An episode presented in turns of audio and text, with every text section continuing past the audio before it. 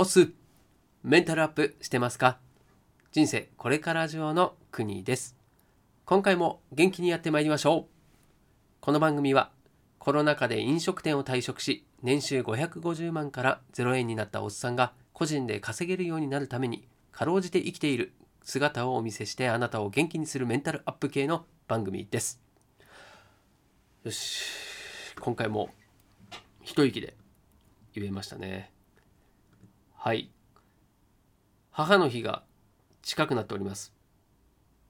あなたはどうですかね？毎回母の日お母さんに何かプレゼントしたりするんでしょうか？で僕は今はもう、うん、お母さんにというよりはですね、えー、妻が妻がじゃないな。息子が、えー、妻にですねお母さんに何かプレゼントするそのこう手助けだったり相談話をしたりとかっていうふうにしてましてえ去年がですね昨年はほんとね結構面白いことしたんですよ。あの YouTube あるじゃないですか。で YouTube に動画これがサプライズ動画を、えー、息子と一緒に作ってですねそれを、えー、YouTube に公開限定でアップしてでその URL をお母さんに送るっていうのをしまして、うんまあ、とてもねこう我ながらこう感動的な動画ができたなと思ってましてねもう僕と息子2人で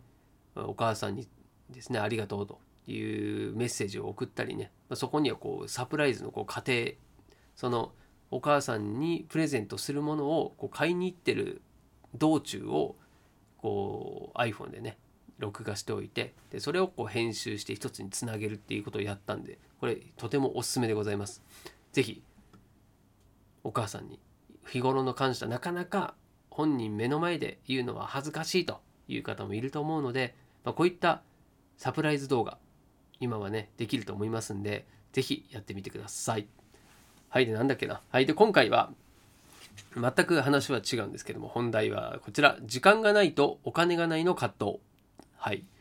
これ僕もね実際に葛藤があった話今もある話ですね。でもとても大事な話なので最後までお付き合いいただけると嬉しいです。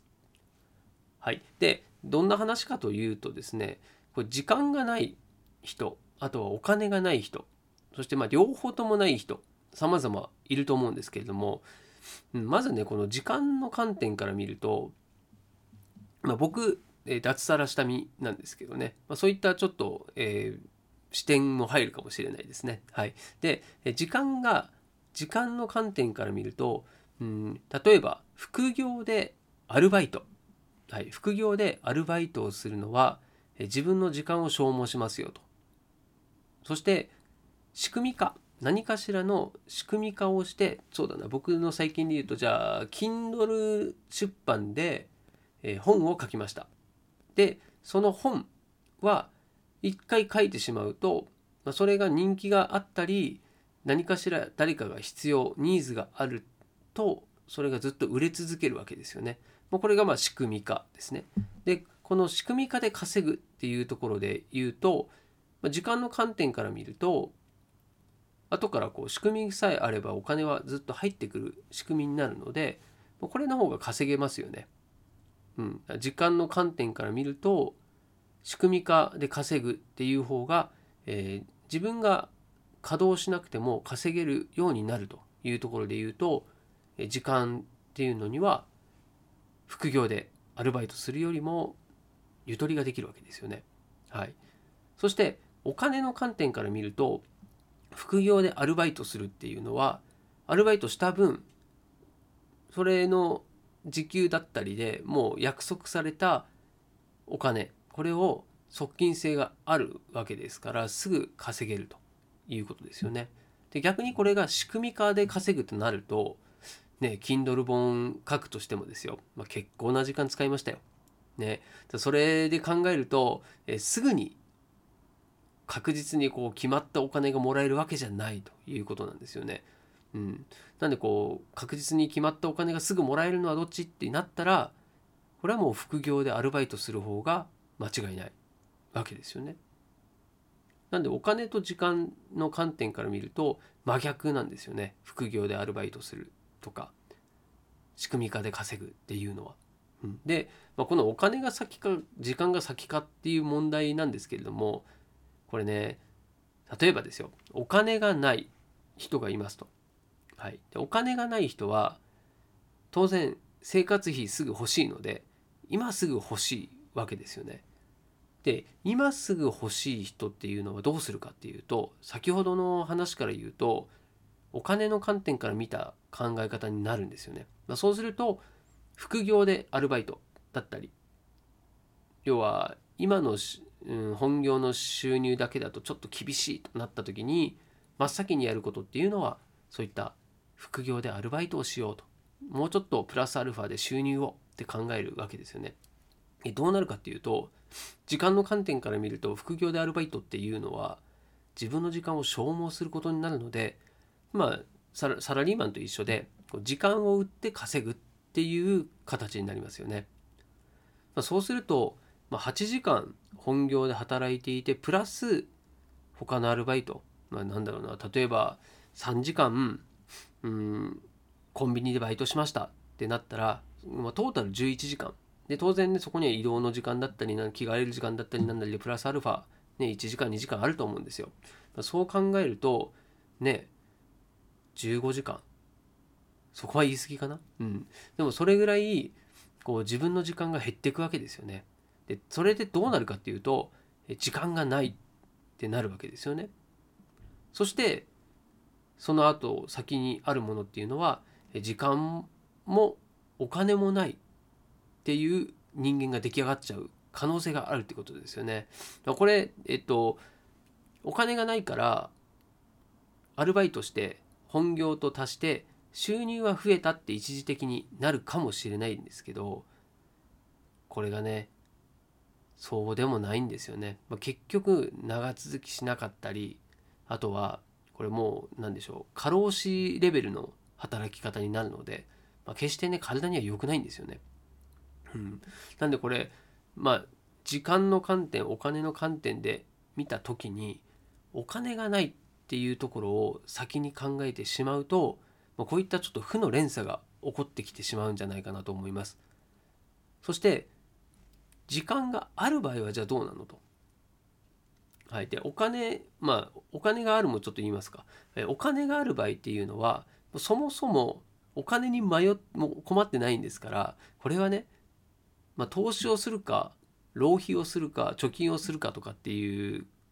選択肢になると思うんですよね。なんでこれはもう、えー、ちゃんとお金の運用の仕方使い方が分かってる人っていうのは、まあ、投資をしたりしてですねそのお金を、まあ、お金にお金を稼がせるっていう形ができちゃうわけですよね。だからこのお金があるって状態はそんなに問題ではないと。でじゃあ時間があるっていうのはどうなるかっていうと時間があると先ほどの電、まあ、その Kindle の書籍を書くようにですね仕組みを作って自分の商品を売る時間があるということになるので、ま、そうすると結果的には自分の仕組みができてその仕組みで商品などが出来上がりそしてその商品で自分の時間を使わなくてもお金を稼げるようになってくる、まあ、そうすると自分がこまた時間がある状態なので他の仕組みが作れたりっていうこれは好循環が生まれてくるので結果的にどうなるかっていうとお金があるっていう状況になるということなんですよね。じゃお金がないっていうのを、まあ、真っ先に考えてしまうと、まあ、そういう状況になるとどうしてもそのサラリーマン的な働き方自分の時間を消費するっていう、まあ、稼ぎ方しかですねどんどんできなくなってしまうんですよね。まあ、それが、まあ、僕も脱サラ前っていうのはそうだし、まあ、今なんて無職ですから、はい、そのお金がもういくらも稼げてないということなんですよね。うん、だじゃあ僕はどうなってるのっていうと、まあ、今の話っていうのをま、考えた時にですね要はお金がないのは確かにない。もしくは先がない先が見えないっていう方が僕の場合は正しいですかね。お金今生きるお金はあるけれどもこの先が不安っていう感じですね。うん、いずれお金がない。貯金もできてないっていう状態だったのでだそれをどうしたら変えていけるのって考えた時に今のこの時間があるにもうなんだろうリスクをちょっと背負ってでも飛び移らなきゃいけないなって思ったんですね。まあ、それでですね、まあ、自分で脱サラするっていう、まあ、そんな選択の方に移ったわけですよ。まあ、そうすると確かに不安もあるしお金もないんですが時間はあるです時間だけはあるっていう、まあ、そういう状況を作ることができるわけでその中で今僕がね苦しんでるというかもがいているのはこの仕組みを作って商品を売るっていうところですよね。これねなかなかうまくいかないですよ。いかないし、うんまあ、それも分かってました。分かってたので、まあ、今でもうね脱サラして半年経ってますけどもこう自分が納得いく成果にも全然なってないしこの先ね自分がどこまでそれがこう形としてできるかっていうのも全く見えてないわけですね。はい。まあ、それが正直なところなんです。だけど、うん、お金がない状態っていうものからやっぱり逃げちゃいけないし僕はもうその逃げるイコール時間を自分の時間を売って削ってそれで稼ぐっていうふうになることだと思っているので、うん。まあ、それが悪いとかではなく、うん、自分がいつでもやる気になったら時間があれば仕組みを作って商品が売れるっていう状態までなったら別にサラリーマンになってもいいと思うんですよ逆にね。だってもし仮にその会社が急になくなったなくなってもいやいや別に自分でも仕組み作れるしなんなら自分でね起業できるんで全然いいっすって言えますよね。それぐらいになれればいいなって思うんですけどまあそうはね問屋が下ろさないわけで、うん、ただもう自分の中ではえそっちの道を選んで、ね、リスクがあって、まあ、家族がいて住宅ローンがあってっていう状態で無謀でしょって言われるかもしれないしね。うん、それが正しかったかどうかはこれからの自分のやり方次第ですよね。はい、なんで、まあ、それを、うん、僕は正しかったっていうふうに、まあ、過去をねこう正当化して